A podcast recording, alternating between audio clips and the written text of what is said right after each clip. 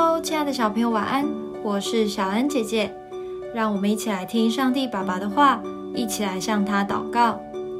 以西结书十二章二十七到二十八节：人子啊，以色列家的人说，他所见的异象是关乎后来许多的日子，所说的预言是指着极远的时候，所以你要对他们说。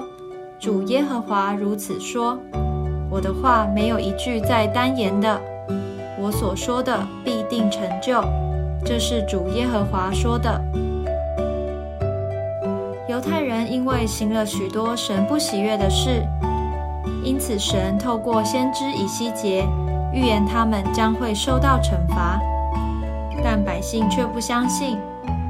因此神说：“我的话没有一句在单言的。”我所说的必定成就。几年后，耶路撒冷果然沦陷了。神也曾应许亚伯拉罕，将来他的子孙会像天上的星星一样多。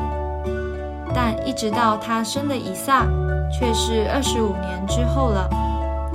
神所应许的事情一定会成就。虽然我们已经等了好久，甚至觉得神忘记了。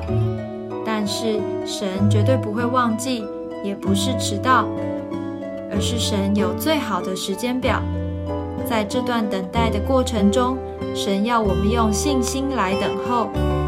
当我们经历了挑战，也有所成长之后，神的祝福就会临到我们了。